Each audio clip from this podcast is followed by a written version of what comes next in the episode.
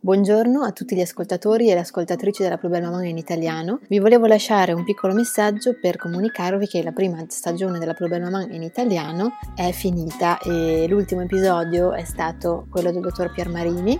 Ho montato e messo in linea tutte le interviste che avevo fatto in questo ultimo periodo e quindi diciamo si chiude questo primo capitolo. Ne volevo approfittare per presentarmi brevemente a voi perché non credo di averlo mai fatto. Eh, io sono Natalia, come forse già sapete, ho 32 anni, abito a Parigi e ho una bimba di due anni e ho iniziato il progetto della Plus Belle Maman circa un anno fa perché durante la mia gravidanza e poi anche dopo quando è nata la mia bambina avevo letto tanti libri, trovato tante informazioni, tante cose che per me erano state importanti e in qualche modo ho sentito il bisogno di, di condividerle anche con, con delle altre mamme. Per farlo ho trovato, sono entrata in contatto con Louise, che è la ragazza che ha creato la Plus Belle Maman qui in Francia, a Parigi, e le ho proposto di, di fare lo stesso progetto che stava facendo lei, e anche per le mamme italiane. Lei è stata entusiasta sin da subito, mi ha aiutato molto con tutta la parte tecnica,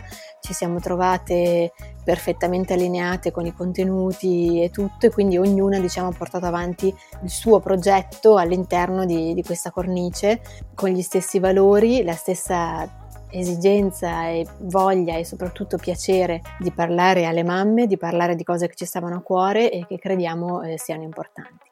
Io spero che le puntate vi siano piaciute, spero che il progetto abbia comunque in qualche modo aiutato, anche se in piccola parte, qualcuna di voi.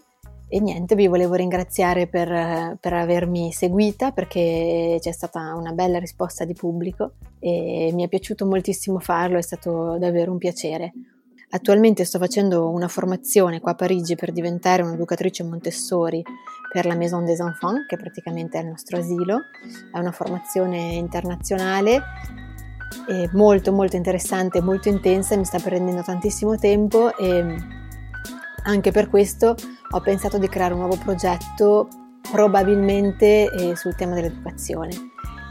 Volevo però chiedere a voi cosa vi piacerebbe ascoltare, per questo ho creato un sondaggio, veramente sono poche domande, in cui vi chiedo appunto un po' cosa vi è piaciuto del podcast, cosa no e cosa vi piacerebbe ascoltare in modo da potermi allineare con chi mi ascolta e fare un lavoro che, che risponda anche ai, ai vostri bisogni oltre che a quello che mi interessa.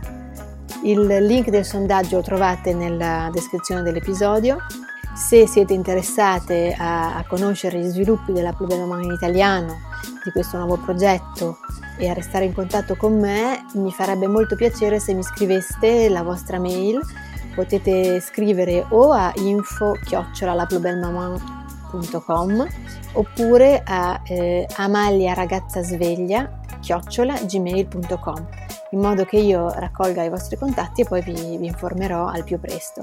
Se non trovate il sondaggio ehm, potete scrivermi una mail e vi mando direttamente il link. E niente, vi, vi ringrazio ancora per, per l'affetto, per, per avermi ascoltato fino ad ora. Un abbraccio grande e dato che siamo in tema vi auguro un buonissimo Natale a voi, a tutte le vostre famiglie. Un abbraccio, spero a presto. Ciao!